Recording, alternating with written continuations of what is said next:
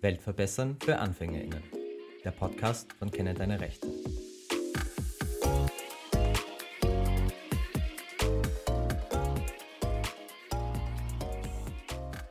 Kurze Werbeeinschaltung in eigenem Interesse. Wie jedes Jahr findet der Ö3 Podcast Award statt und wir würden uns freuen, wenn ihr unter dem Link in den Show Notes uns nominiert. Das würde uns wirklich sehr freuen und ich glaube, es wäre schön, wenn uns, unser Podcast dadurch vielleicht noch mehr Sichtbarkeit erlangt, vielleicht auch über die Grenzen von Graz und der Steiermark hinaus. Dankeschön. Hallo und herzlich willkommen zur 21. Folge von unserem Podcast Weltverbessern für AnfängerInnen, dem Podcast von Kennen deine Rechte. Ja, die meisten Menschen starten ja gern voller Zuversicht in ein neues Jahr. Da werden Vorsätze gefasst, das Leben soll vielleicht ganz umgekrempelt werden und wenn man sich so die Fitnessstudios zum Beispiel Anfang Jänner ansieht, dann würde man ja fast meinen, das halbe Land befindet sich im Fitnesswahn. Spätestens jetzt aber, im Februar angekommen, schaut die Situation dann oft aber schon ganz anders aus. Statt Zuversicht verspüren da viele Menschen schon eher Resignation. Und genau so eine Resignation macht sich in meinen Augen auch immer mehr in der Gesellschaft breit. Viele Menschen und vor allem auch junge Leute, mit denen ich spreche, wirken oftmals ganz schön pessimistisch, was die Zukunft der Welt betrifft. Und das ist ja auch zu einem gewissen Grund verständlich. Wenn wir uns zum Beispiel anschauen, was alles so falsch läuft, kann das ganz entmutigend manchmal sein. Es gibt die Klimakrise, Krieg, soziale Ungerechtigkeit, Bildungsprobleme, Diskriminierung und ganz viele andere Probleme. Und die lassen die Welt natürlich vor allem für Menschen, die sich wie wir mit Menschenrechten auseinandersetzen, oftmals ganz schön düster aussehen. Aber obwohl alles manchmal ganz schön düster aussieht, glaube ich, sollten wir nicht die Hoffnung verlieren und genau darum soll es heute auch in unserer Folge gehen. Wir wollen heute mit euch über Optimismus sprechen und wieso es wichtig ist, gerade in Zeiten wie diesen, trotz allem optimistisch zu bleiben und Hoffnung zu haben. Genau, wir beschäftigen uns heute mit der Frage, wieso der Optimismus, der eigentlich in uns allen ein bisschen leben sollte, so wichtig ist. Und ähm, wir haben uns eben damit beschäftigt und sind zu dem Entschluss gekommen, dass Hoffnungslosigkeit derzeit in unserer Gesellschaft immer mehr vorkommt und dass man plötzlich immer so dieses Gefühl hat, dass sowieso alles schlechter wird. Und anstatt die Diskussion zu führen, was wir besser machen könnten und was man ändern könnte oder konkret tun müsste, um etwas besser zu machen, wird sich auf dem ausgeruht, dass man sagt, ja, wird ja sowieso alles schlechter, wieso soll ich das überhaupt machen, wieso soll ich eine Chance überhaupt wagen und ein Risiko eingehen. Da gibt es zum Beispiel das Negativbeispiel Nihilismus. Das ist eine Lebenseinstellung oder eine, besser gesagt, eine philosophische Denkrichtung, dass es keinen tieferen Sinn gibt in dem, was wir machen, weil eh alles nichtig ist. Und vor allem Autoren wie Nietzsche oder Gottfried Benn haben das auch in ihren Werken auch sehr schön irgendwie anklingen lassen, dass egal welchen Aufwand, Aufwand man erbringt, dass es einfach zu nichts führt. Und jede positive Einstellung wird damit sozusagen abgelehnt. Ich glaube, das ist ein großes Thema, Nihilismus, du hast schon angesprochen, im 20. Jahrhundert sehr verbreitet. Aber ich glaube auch in der heutigen Gesellschaft, ich weiß nicht, ob man von Nihilismus sprechen sollte, aber zumindest diese Aspekte der Hoffnungslosigkeit sehe ich ganz oft, wenn ich zum Beispiel auf sozialen Netzwerken unterwegs bin. Also ich denke jetzt an TikTok oder auch Instagram Reels ganz oft, wo ganz viele Probleme sehr humorvoll dann oft aufgearbeitet werden aber trotzdem letztendlich nur Probleme benannt werden und am Schluss wird alles so dargestellt, ja, das Einzige, was du tun kannst, ist eh irgendwie dran zu verzweifeln. Und das finde ich irgendwie ganz schwierig, weil wenn wir schon vom Nihilismus zum Beispiel gesprochen haben, wenn es keinen Sinn mehr gibt, dann fehlt mir auch irgendwie so äh, psychologisch gesehen Antriebskraft, weil wenn nichts mehr Sinn macht, wenn meine Existenz irgendwie kein Ziel mehr hat, wofür soll ich mich dann einsetzen? Und ich glaube, genau das ist das große Thema oder die große Gefahr, wenn es um Dinge wie dieses Gefühl von Hoffnungslosigkeit geht. Wir schlittern dann ganz oft in so eine gewisse Passivität rein. Weil wenn alles sowieso schlechter wird, dann besteht ja auch eh wenig Anreiz, dass wir was dran zu verändern versuchen. Und ich glaube, dass gerade eben der Glaube daran, dass sich etwas verändern kann, eine wichtige Voraussetzung dafür ist, dass Menschen sich überhaupt aktiv engagieren und dass Menschen so ein gewisses Gefühl haben, dass sie Agency, also auf Deutsch, glaube ich, wird man es am ehesten mit Handlungsmacht übersetzen haben. Das ist wichtig, damit ich mich erstens als Person wohlfühle, damit ich mich wie jemand fühle, der tendenziell wichtig sein kann für die Gesellschaft, der was bewegen kann. Aber es ist eben auch ganz wichtig, dass dann Menschen wirklich hergehen und sich sozial engagieren, dass sie sich dafür einsetzen, dass die Welt besser wird. Ich glaube, vor allem in dieser Diskussion unterschätzen Menschen ihre Wirkungsmacht und das Wirkungsspektrum, in dem sie sich bewegen könnten. Oft wird ja immer gesagt, allein kann man die Welt nicht retten. Darüber ist wirklich zu diskutieren, aber man kann trotzdem sagen, dass man etwas verändern kann Und es stellt sich ja auch die Frage, was ist, wenn ich nichts tue? Also was passiert, wenn ich das nicht mache? Warum versuche ich nicht irgendwie das zu wagen und etwas zu verändern in dem Umfeld, in dem ich mich bewege? Es muss jetzt nicht irgendwie was Weltveränderndes sein, aber für die eigene Welt, für das eigene Wohlbefinden. Und weil du vorher von dieser Passivität gesprochen hast, ich finde, mit dieser Passivität kommt auch diese, dieses Abfinden mit dem Ist-Status und dieses komplette Verweigern von Veränderung. Und irgendwann führt das dazu, dass wir dann auch alles mit uns machen lassen. Also egal, was dann passiert, sozusagen, ich gebe es auf, irgendwas zu verändern. Genau, und ich glaube, was wichtig ist, dass man sich bewusst wird, wie du schon so schön gesagt hast, man kann vielleicht in seinem Umfeld was verändern. Man kann eine Vorbildwirkung einnehmen, die dann wieder für andere Menschen irgendwie zum Treiber wird, dass die vielleicht versuchen, ihr Leben irgendwie in gewisser Hinsicht zu ändern oder Dinge zu überdenken. Und man kann sich so irgendwie aktiv in den Diskurs einbringen und ich glaube, darüber kann man dann schon was verändern.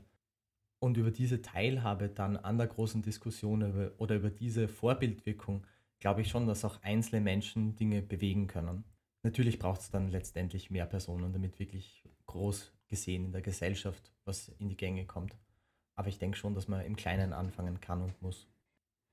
Ein Diskussionspunkt, der gerade bei dieser Thematik auch immer wieder aufkommt, und das höre ich auch immer wieder, ist generell keine Kinder mehr bekommen zu wollen, weil der Zustand der Welt, in der wir der, uns derzeit befinden, ähm, laut gewissen Personen nicht zumutbar ist. Und das finde ich auch sehr spannend, generell darüber nachzudenken. Vorab, das ist ein sehr, sehr persönliches Thema und es ist auch ähm, die Entscheidung eines jeden Einzelnen. Aber es ist halt trotzdem insgesamt einfach eine spannende Veränderung, so eine Einstellung zu haben. Generell muss man sagen, es ist halt trotzdem eine Möglichkeit, auch Potenziale und Herausforderungen anzunehmen, weil wir haben eine Welt, die sich gerade verändert. Wir haben eine Möglichkeit, in welche Entwicklung wir da sozusagen gehen könnten. Und jetzt komplett abzulehnen, ist generell, finde ich, eine ja, sehr interessante, aber trotzdem, glaube ich, auch in vielen Wegen eine problematische Idee. Ich glaube, da muss man wirklich drüber diskutieren, äh, was spiegeln solche Haltungen wider. Also mhm. ich würde sagen, ganz grundsätzlich gibt es da zwei Extrempositionen. Also es gibt das vollständige Ablehnen davon, dass man Kinder kriegen sollte, beziehungsweise auf der anderen Seite auch Menschen, die relativ radikal sagen, das ist nicht natürlich. Ich glaube, die Argumentation ist sehr fraglich. Dann gibt es wieder andere, die sagen, das ist auch irgendwie sozial verwerflich. Die Wahrheit liegt wahrscheinlich irgendwo wie immer dazwischen, aber ich finde es auch spannend, sich so Argumente anzuhören von VertreterInnen äh, solcher extremen Gegenmeinungen. Eine bekannte Vertreterin der These, dass man keine Kinder mehr kriegen sollte, kommt zum Beispiel aus den USA. Ähm, da gibt es die mittlerweile emeritierte, also quasi in den Ruhestand entlassene Universitätsprofessorin Donna Haraway, die sich ganz intensiv mit der Geschichte der Naturwissenschaften auseinandergesetzt hat, sowie mit Gender Studies, vor allem mit Fokus auf Frauen und die ist eine der wesentlichen Vertreterinnen des sogenannten Eco-Criticism, also einer Denkschule, die sich vor allem mit der Beziehung von verschiedenen Lebewesen der Natur auseinandersetzt. Und in dieser Argumentation geht es darum, dass Donna Haraway zum Beispiel sagt, make kin, not kids, also kin im Sinne von einer Verwandtschaftssippe was soll das jetzt heißen? Bei Donna Haraway geht es darum, sie sagt, statt dass wir jetzt neue Lebewesen in die Welt setzen, sollten wir uns intensiver mit denen auseinandersetzen, die es eh schon gibt und quasi mit denen eher im Einklang leben. Und damit meint sie nicht nur andere Menschen, sondern generell alles, was in der Natur vorhanden und belebt ist an Lebewesen, Pflanzen etc. Das ist eine sehr starke Position, die sehr radikal natürlich auch zu einem gewissen Teil ist, keine Kinder zu bekommen eine relativ starke Gegenmeinung habe ich vor kurzem vom deutschen Grünen-Chef gehört, der in einem Interview gesagt hat, dass die Haltung, keine Kinder mehr bekommen zu wollen, eigentlich relativ schockierend ist, weil es eine gewisse Hoffnungslosigkeit demonstriert. Und ich glaube, wenn man wirklich deswegen sagt, man möchte keine Kinder mehr bekommen, weil man die Hoffnung verloren hat, dann würde ich wieder vielleicht sagen, dass es sich lohnt, sich zu überlegen, wie hat denn die Situation generell früher auch ausgesehen und wieso ist dieser Blick auf die Zukunft vielleicht auch manchmal ein bisschen ja, verzerrt, den wir haben. Ganz grundsätzlich würde ich mal sagen, dass jede Zeit ihre Potenziale und Herausforderungen hat. Also es gibt immer Chancen, aber es gibt auch immer Schwierigkeiten. Ein Vergleich, der natürlich sehr hinkt, weil es damals auch keine Verhütungsmittel gegeben hat, ist, wenn man an zum Beispiel frühere Zeiten oder das Mittelalter zurückdenkt, wo Menschen jetzt natürlich auch nicht die Möglichkeit hatten, dementsprechend zu verhüten, wie das heute möglich ist, aber trotzdem die Menschen auch nicht grundsätzlich daran geglaubt haben, dass keine Kinder zu bekommen, die richtige Option ist, in einer Zeit, wo das Leben aber geprägt war von großen Hungersnöten, von Pestepidemien, von sicher keinen guten sozialen Zuständen. Und ich glaube, dass man sich bewusst machen muss, dass die Zeit, in der wir heute leben, vielleicht dann doch gar nicht so viel schlimmer ist, als es in der Vergangenheit auch schon mal war. Es ist natürlich unsere jetzige Zeit von einem sehr großen Wohlstand geprägt, aber ich glaube trotzdem, dass sehr, sehr viele Familien und auch so das eigene Bild mit viel mehr mh, mm, Anspruch auf Qualität einhergeht.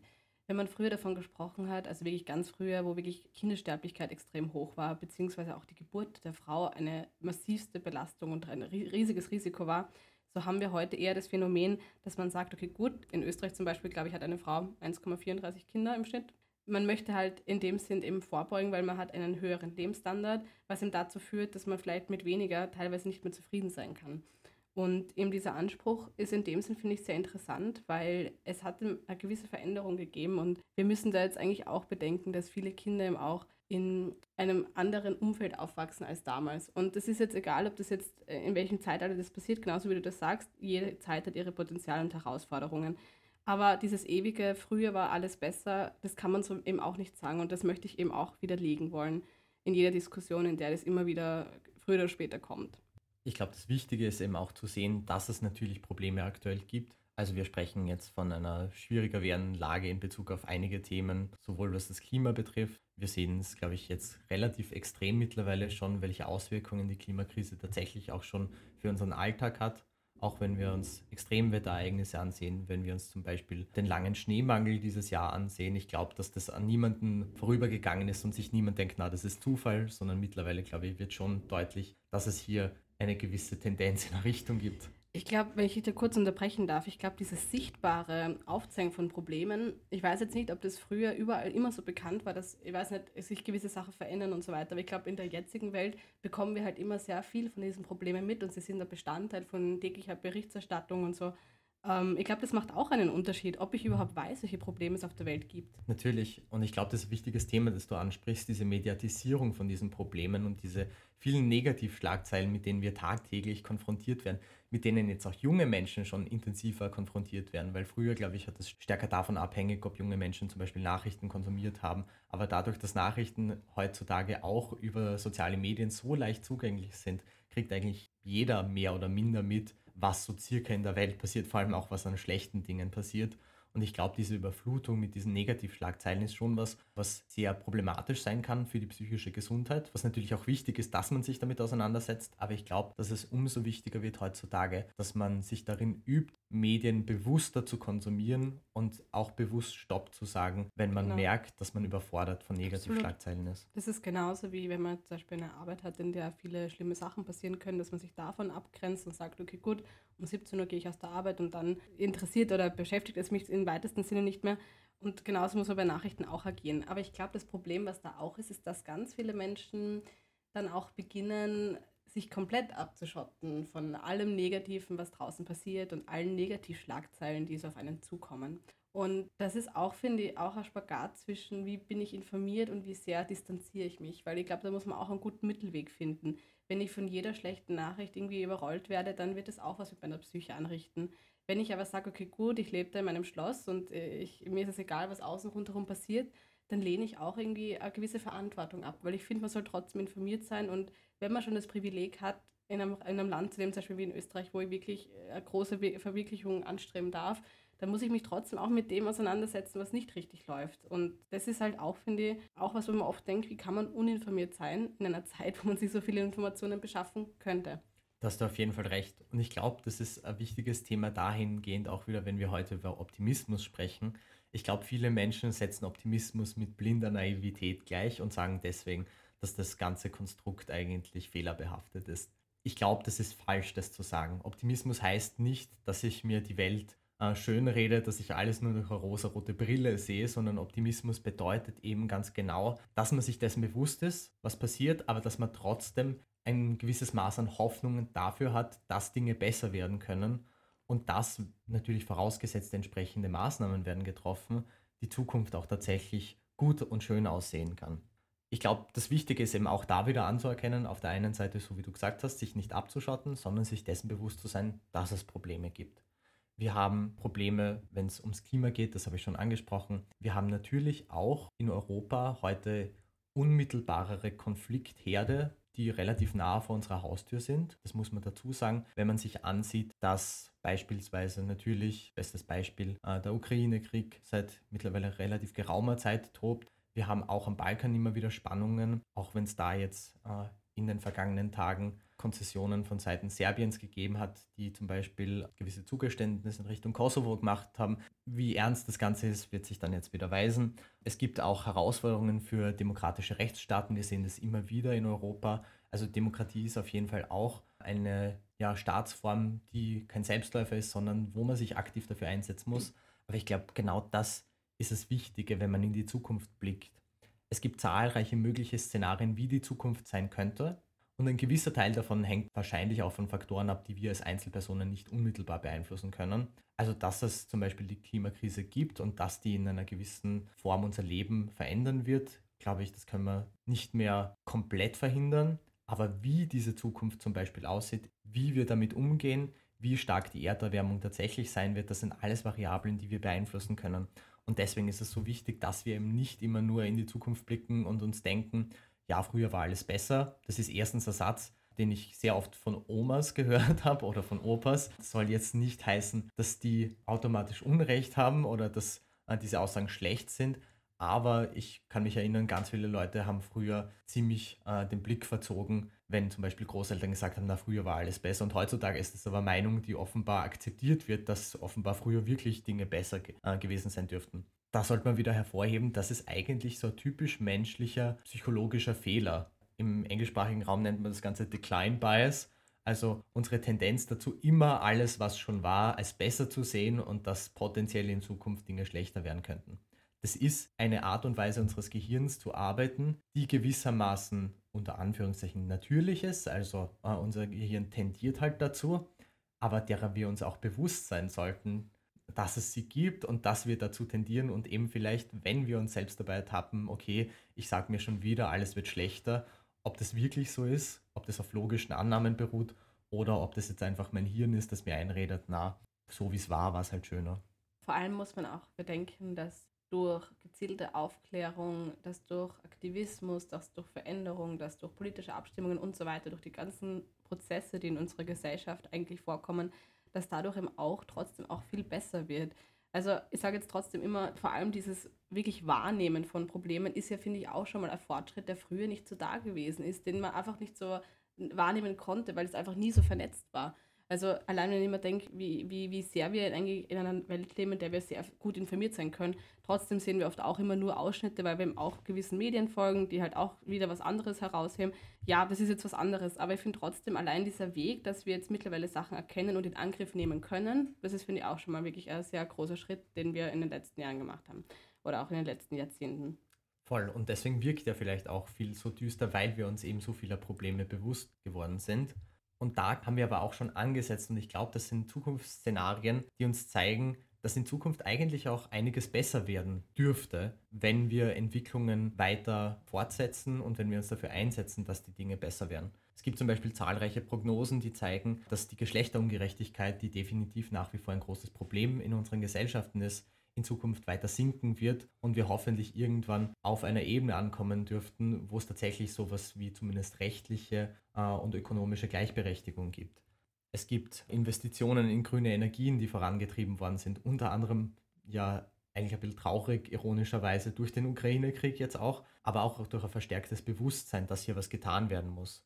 Durch den großen Arbeitskräftemangel, der auch als großes Problem immer wieder aufscheint, gibt es jetzt aber immer mehr Bestrebungen auch von Seiten von ArbeitgeberInnen, dass man jetzt Jobs bewusst attraktiver macht, um Menschen äh, anzulocken.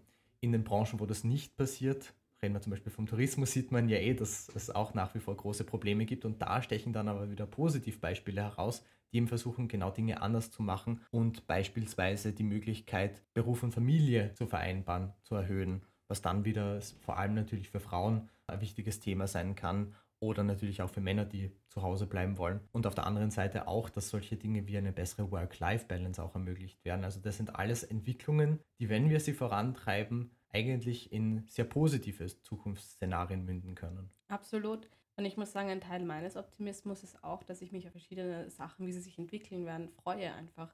Also wenn man zum Beispiel Arbeitskräftemangel, Arbeitsplätze, da gibt es so viele Sachen eben, was ich da verändern kann. Ab, also angefangen vom Geschlechteraspekt, abgesehen davon, ähm, in welchen Sektoren werden die Menschen jetzt vermehrt arbeiten oder vor allem auch, wie werden wir mit künstlicher Intelligenz umgehen. Also es gibt so viele Sachen, wo ich einfach schon so gespannt bin, wie sich, wie, das, wie sich das ausprägen wird. Und ich bin auch irgendwie offen dafür, da auch mitzuarbeiten in dem Bereich, wo ich selbst arbeite, weißt du? Also ich, ich möchte selbst auch irgendwas machen, wo ich mir denke, okay, ich kann etwas daran ändern und ich freue mich einfach auf eine Veränderung, die vielleicht auch irgendwie die Welt in einem gewissen Grad verbessert. Aber so wie du sagst, ich glaube, das, was so wichtig ist, ist, du willst aktiv daran mitarbeiten und genau solche Menschen braucht es, die eben sagen, ich will die Welt mitgestalten und zusehen, dass sie eben tatsächlich besser werden kann. Eben, weil gerade nachhaltige Entwicklungen und Veränderungen, die passieren nicht einfach so und immer schön und gut ist zu denken, aber man braucht eben immer jemanden, der da mitarbeitet und viele Menschen, die daran mitarbeiten und die das wollen und die das auch optimistisch sehen, weil ansonsten verharrt man halt im Iststand und das kann man akzeptieren, aber man hätte andere Möglichkeiten natürlich. Ich glaube, ein weiterer wichtiger Aspekt, wenn wir von Optimismus sprechen, ist auch, dass wir vielleicht uns bewusst werden, dass die Welt wirklich eigentlich nicht viel schlechter ist, als sie einmal war. Also ich würde definitiv sagen, die Welt ist anders, als sie einmal war, aber Veränderung ist, glaube ich, ein Zustand, der sowieso jeden Prozess irgendwie innewohnt. Aber das Wichtige ist eben zu sehen, dass all die negativen Faktoren, über die so oft gejammert wird in der heutigen Welt, die wir eh schon aufgezählt haben, auch so Aspekte wie zum Beispiel, boah, alle Leute werden immer später in Pension gehen müssen, es gibt so viele Krisen in der Welt etc. etc. Vielleicht auch natürlich wieder davon abhängig sind, erstens, worauf richte ich meinen Blick? Darüber haben wir schon gesprochen, dass durch die Medien heutzutage einfach viel stärker das Bewusstsein überhaupt auch für Probleme da ist. Und dass aber auch schon sehr viel passiert ist, was tatsächlich die Welt im Vergleich zu dem jetzt nicht nur, wie sie im Mittelalter war, so wie ich heute das Beispiel schon bedient habe, sondern auch, wie sie vergleichsweise noch vor 50 Jahren war, schon wesentlich besser gemacht hat. Ich denke mir, wenn wir zum Beispiel über Umweltschutz sprechen, ein wichtiges Thema oder Beispiel, das mir jetzt spontan einfällt, ist FCKWs. FCKWs werden vielleicht vielen Menschen gar nichts mehr sagen. FCKWs sind Fluorkohlenwasserstoffe.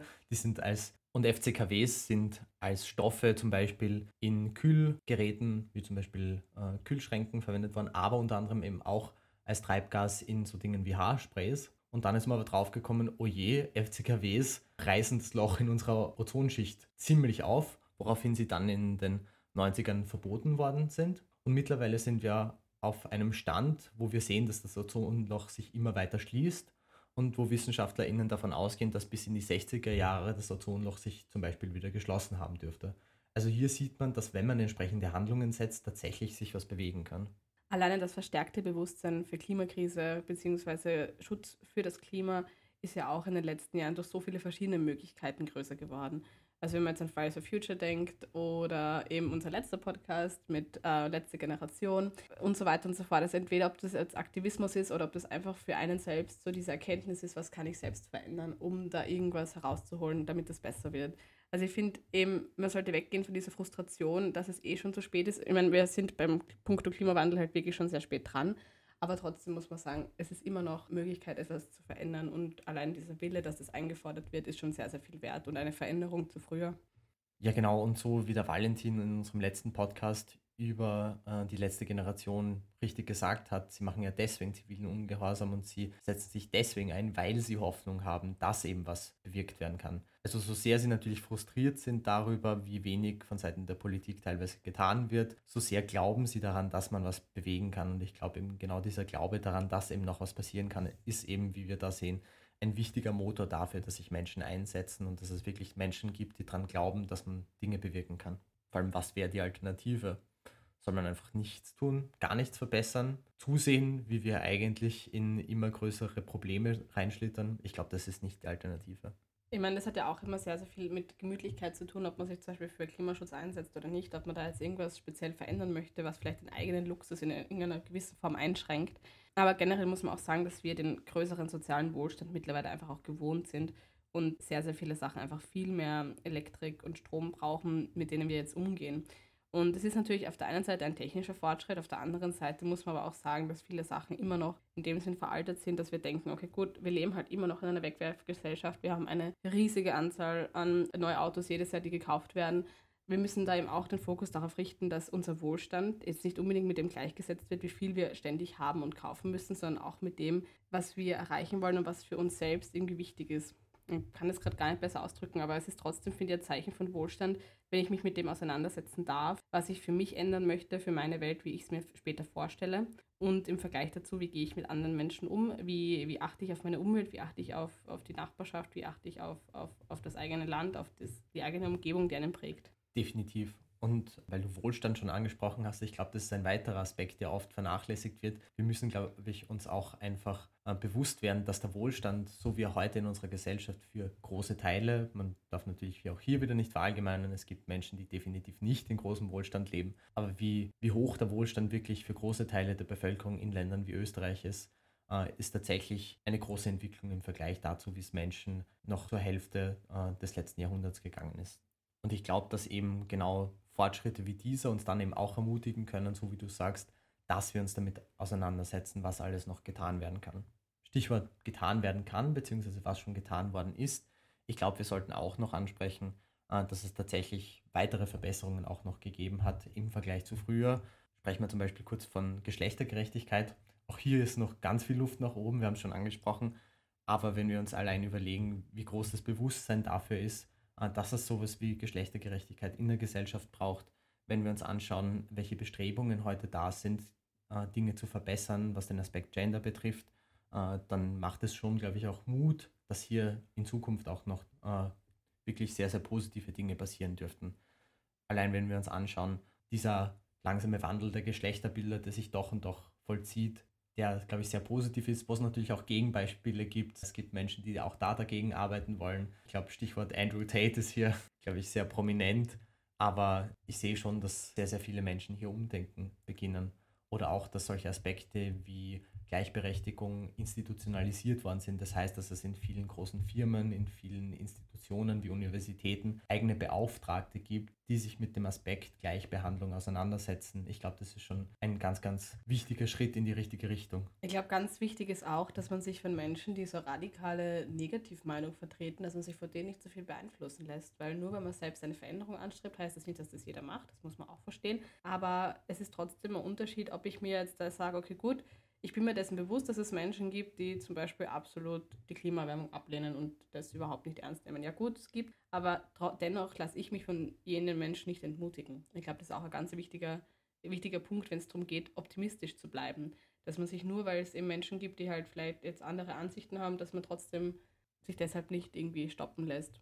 Weil man sich eben, glaube ich, immer wieder vor Augen führen muss, dass so viel schon passiert ist, weil Menschen daran geglaubt haben, dass sich Dinge verändern können. Und ich glaube, vielleicht ein letzter Punkt, den wir hier noch ansprechen könnten, wo wirklich viel passiert ist, unter anderem aufgrund von Einsatz von Menschen, auf der anderen Seite auch in einigen Fällen aufgrund des Einsatzes des Höchstgerichts in Österreich sind tatsächlich Fortschritte für Minderheiten. Wenn wir uns zum Beispiel äh, auch Graz als Beispiel anschauen oder die Steiermark, hier gibt es eine eigene Antidiskriminierungsstelle, wo sich Menschen explizit hinwenden können, wenn sie sich diskriminiert fühlen, wenn sie zum Beispiel auch Opfer von Hate Speech im Internet werden, im Alltag diskriminiert werden, etc. etc. Und ich glaube, es ist ganz wichtig, dass es solche Instanzen beispielsweise gibt. Absolut, weil ich glaube auch so Hasskommentare und Hate Speech online ist auch eine Thematik, die uns immer mehr regt und die jetzt einfach den Alltag sozusagen erreicht hat.